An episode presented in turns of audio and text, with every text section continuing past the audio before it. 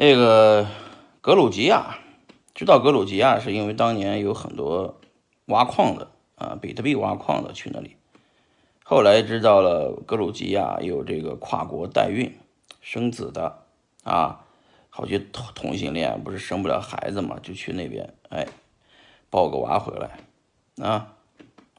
呃，其实格鲁吉亚我挨着这个黑海，呃，离欧洲也很近，这个地方也是欧洲的粮仓，这个工资也低，消费也低，而中国落地一千啊。去玩的话，你会发现你是个有钱人啊，那边机会也多，中国人少。反正记住，只要中国人去的少的地方，机会就多啊。什么东南亚已经没你什么机会了，欧美也没什么机会了。哎，去这个东欧，这里的机会非常多啊。啊，那个格鲁吉亚